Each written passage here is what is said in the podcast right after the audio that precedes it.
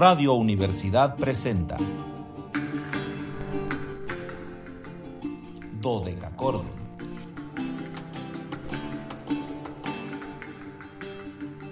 Un programa para encontrarse y reencontrarse con los autores y composiciones de la antigüedad, el medioevo, el renacimiento y el barroco.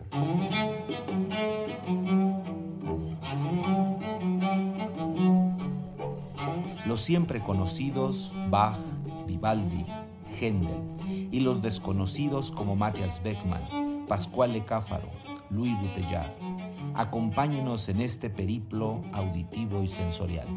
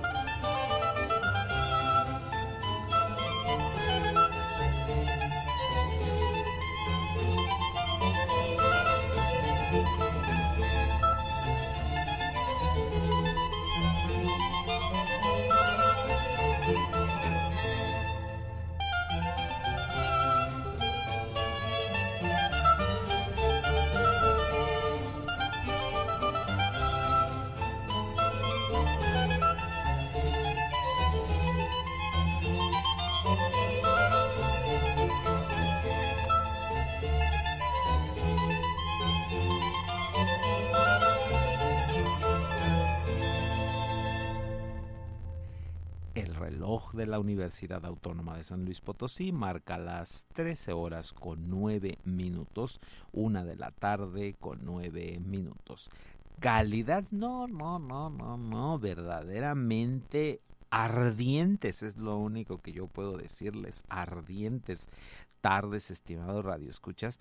Bienvenidos a este su espacio radiofónico de la amplitud modulada de la universidad, titulado Cordón en este viernes, viernes de invitado en este viernes maravilloso de quedarnos en el podcast, de quedarnos en la nube, de quedarnos en Spotify, eh, que es 25 de noviembre de 2022 último viernes de noviembre y temo yo decirles que último viernes del año, porque esto ya se acabó, ya llegó diciembre, estamos inundados por arbolitos, Santa Clauses, muñecos de nieve, copos de nieve.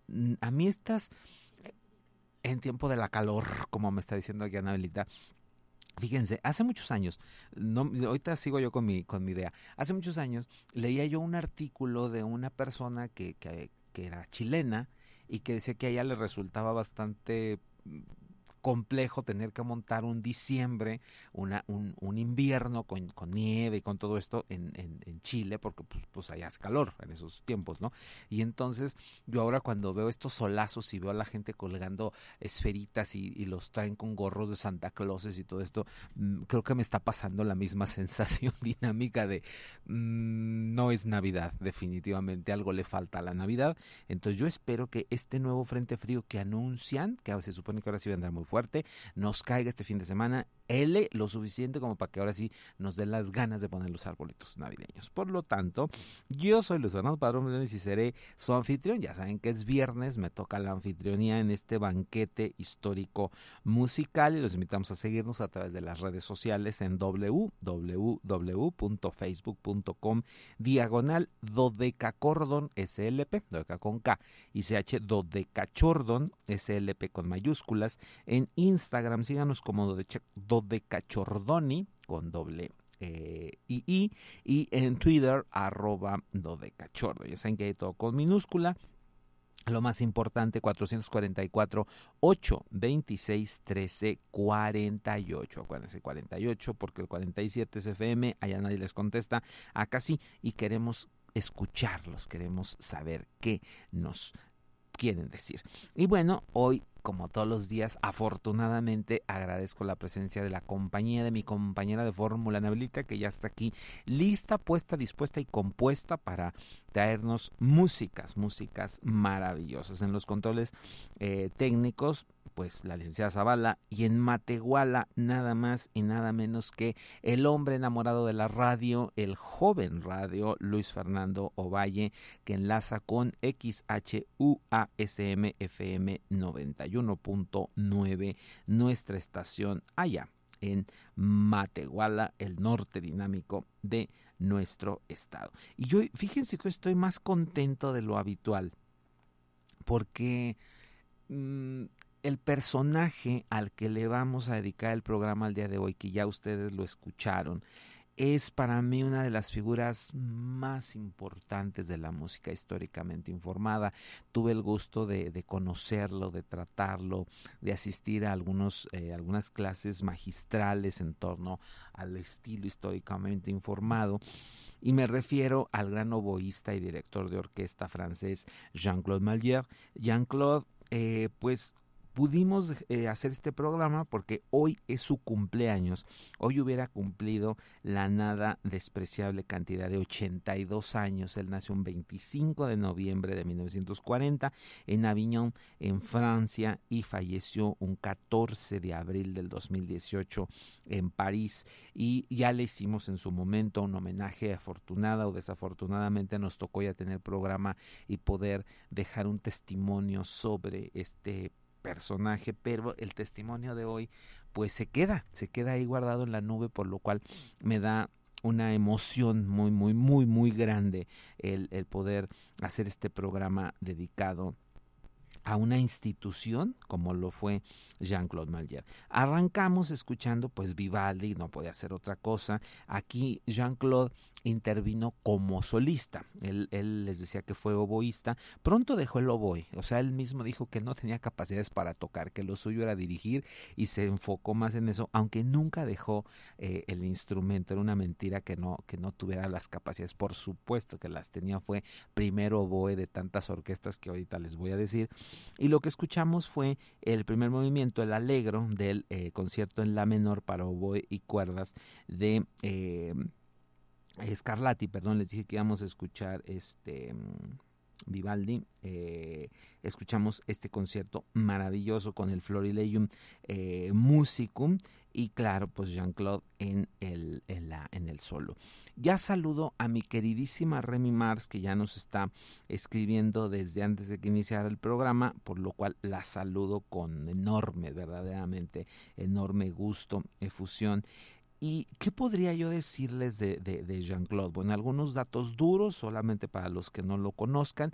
Él comenzó a estudiar música ahí en su, en su localidad, en Aviñón, desde muy, muy, muy pequeño. Eh, comenzó a estudiar piano, eh, solfeo, armonía y posteriormente se inclinó por el oboe que muy pronto eh, quiso tomarlo como su instrumento, por lo que se tuvo que trasladar a París. Su familia afortunadamente apoyó esta idea y a los 16 años se trasladó a París para inscribirse en el conservatoire donde estudió oboe y recibió premios desde el primer año, imagínense de lo que estamos hablando, ¿no? O sea, mal se matriculó, empezó a estudiar y ya estaba recibiendo premios eh, como un buen ejecutante y a partir de los 20 años, eh, pues ya inició una carrera muy fulgurante, muy, muy, muy importante, que en 1968 se consolidó de manera absoluta cuando gana el primer premio con mención en el concurso internacional de ejecución musical de Ginebra, este famosísimo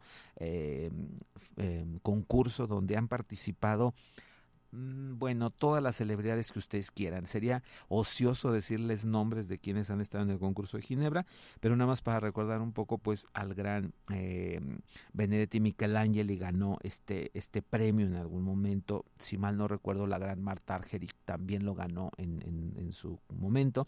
Entonces, pues imagínense, ¿no?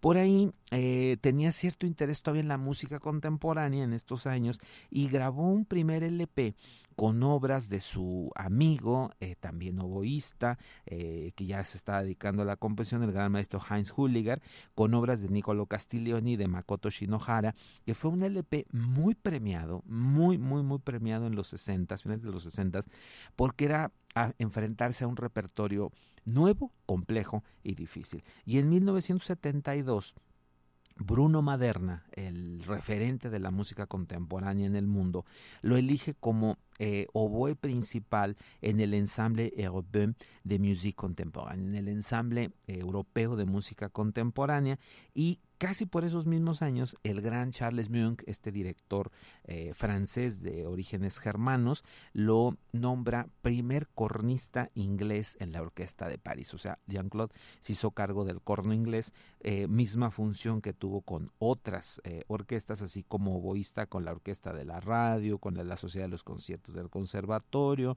con esta misma Orquesta de París. En fin, les digo, cosas maravillosas. Pero en 1966 hay una señalización importante.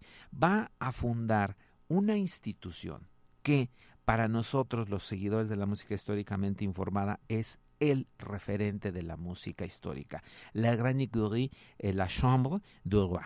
La gran, eh, el gran coro y la gran cámara del rey, haciendo alusión a este grupo que tenía el rey de Francia en su palacio, eh, Jean-Claude crea este conjunto para comenzar a hacer ópera, empezar a rescatar óperas francesas y pues ya se podrán imaginar, rescató obras que no se habían tocado en 300 años de Lully, de Charpentier, de Campra, de Rameau, en fin, todos estos músicos franceses que hicieron cosas maravillosas. Hoy les traje, para empezar a recordar a Jean-Claude, un LP, un LP bellísimo, a mí me recuerda tantas cosas este LP.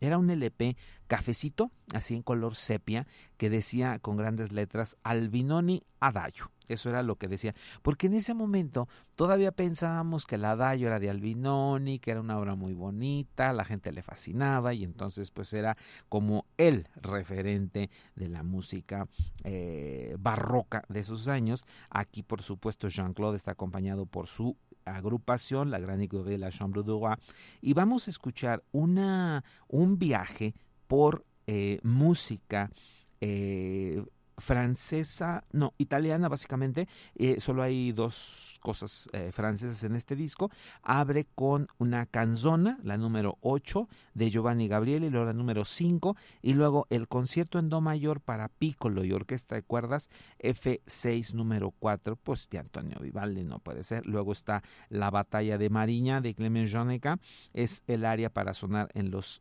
alientos y cierra con este Adagio de Albinoni. Creo que nosotros por tiempo vamos a alcanzar a escuchar las dos canzonas. Ahorita vemos cómo estamos en los tiempos y ahorita regresamos, iremos al corte, luego regresamos, platicamos más y les ofrecemos más música de nuestro homenajeado del día de hoy, Jean-Claude Mayer.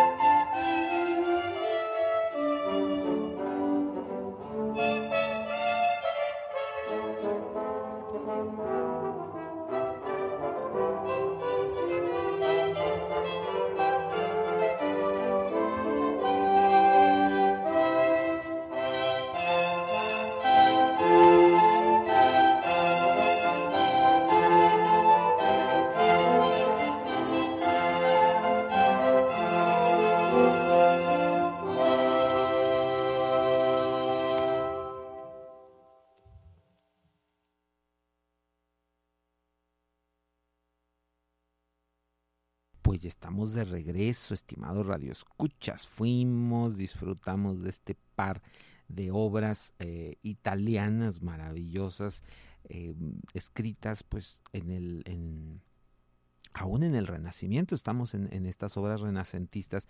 En este disco, el maestro Mallier trataba de darnos pues un poco una panorámica de lo que estaba sucediendo con eh, la música en diferentes momentos. Les digo, es un poco un, un recorrido hacia eh, estas músicas y uno de los primeros ejercicios de composición libre que hubo fueron estas canzones que ustedes acaban de, escuchar, por eso eran llamadas así canciones, para enfrentarlas a otro tipo de materiales más eh, sofisticados como podrían ser los motetes. Recuerden que venimos de una música sacra, venimos de hacer música cuatro voces, es nuestro primer ejercicio que hacemos de composición tras dejar eh, el famoso canto gregoriano eh, empezamos a experimentar dos, tres, cuatro voces hasta que establecemos cuatro y luego eh, aparece la música instrumental, ya les había dicho en algún momento, por necesidad, porque al querer nosotros tener mayores espectros vocales, es decir, tener notas más agudas, notas más graves, no podíamos conseguirlo con la voz porque no teníamos técnica, o sea, no había una técnica de respiración suficiente o adecuada. Y entonces eh, la idea de muchos eh, maestros de música, maestros de coro, fue sustituirlo con un instrumento que pudiera conseguir eso, una flauta o un violín, eh, por usar nombres contemporáneos, ¿no? Una, flauta de pico o, una viola de brazo que fuera mucho más aguda y que pudiera llegar a esas notas más agudas o más graves, según el caso. Entonces, estos primeros ejercicios siguen la idea. O sea, ustedes escucharon aquí perfectamente cuatro voces instrumentales que están haciendo este mismo ejercicio. Y vamos ahora a un viejo conocido, eh, muy viejo y muy conocido. Me refiero al gran eh, Antonio Vivaldi, que en este caso vamos a escuchar su concierto en Do mayor para piccolo y, y orquesta de cuerdas F6 número 4 eh, P79 eran los números que tenía en ese momento y pues aquí vamos a escuchar una interpretación maravillosa de esta eh, de este gran coro y cámara del rey, esta agrupación fundada por el maestro Mallier para eh, dotarnos de música antigua, la grande Écurie et la Chambre du Roi. Les digo, en este LP que, que de verdad me encantaría que ustedes pudieran verlo. Es un LP bellísimo. A mí me trae tantos recuerdos este LP porque fue de las primeras cosas que yo escuché. Eh, tenía un, un grabado o dibujo, más bien era un dibujo en, en sepia sobre una de las escalinatas eh, de, de, los palacios franceses y aquello era pues una cosa muy muy interesante, no era un LP precioso porque además teníamos una imagen más grande, eso también nos ayudaba en los LPs porque las imágenes eran mucho más grandes. Vamos entonces a escuchar este concierto de Antonio Vivaldi y regresamos pues ya estamos sobre los tiempos.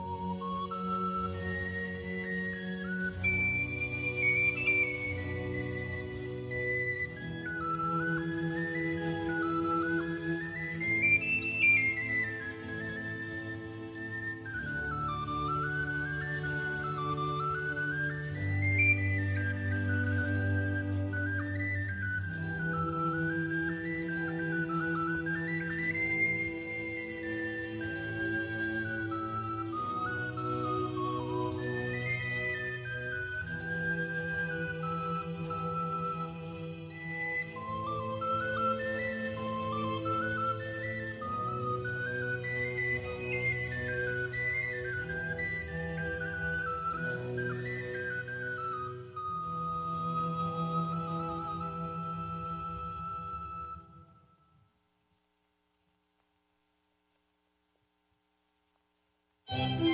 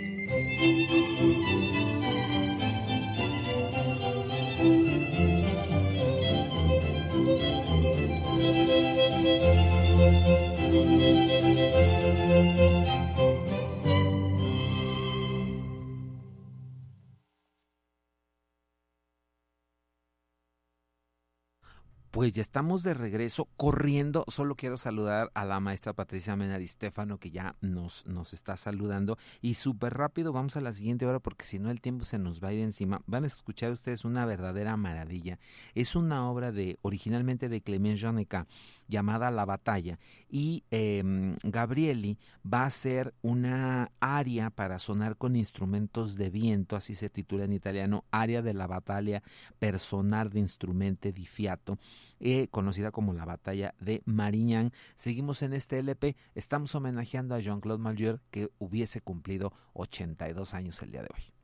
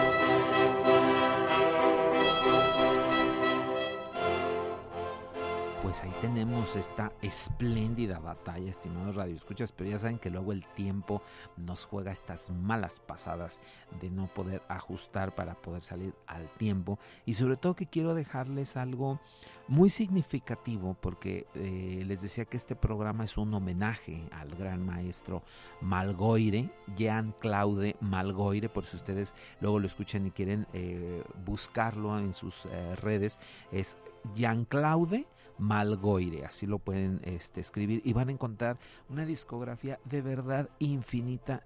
Si mal no recuerdo, Jean-Claude hizo alrededor de 110 LPs, solamente LPs más todos los eh, discos compactos que deben de ser otra centena, pues estamos hablando de unas 200 o 300 grabaciones disponibles de muchas veces de música repetida, por supuesto, pero en otras obras únicas que, que él se echó a cuestas eh, los últimos 15 años de su vida, grabar repertorios no conocidos, eh, recién descubiertos en los archivos y eh, pues entre esos archivos está esta misa solemne de la que les vamos a compartir el Gloria, precisamente para despedirnos así de Jean-Claude con un algo glorioso y grande. Es el coro de cámara de Namur, la gran eh, écurie, la Chambre du Roi, y la Misa Solemne de Sigismund Newcomb, un compositor nacido en 1778 y muerto en 1838, que ya es por supuesto un compositor preclásico o clásico,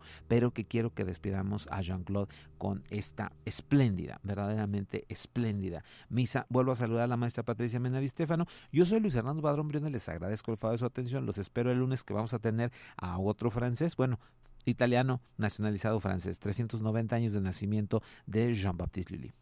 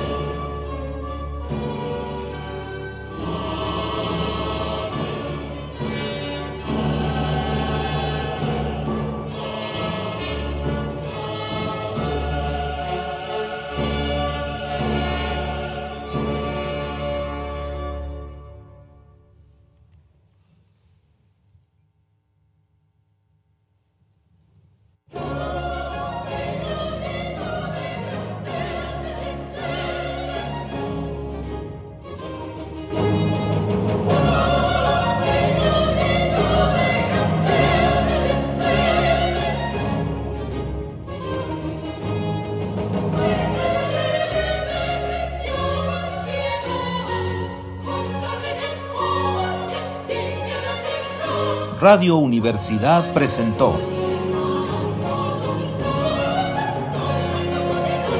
Dodecacordo.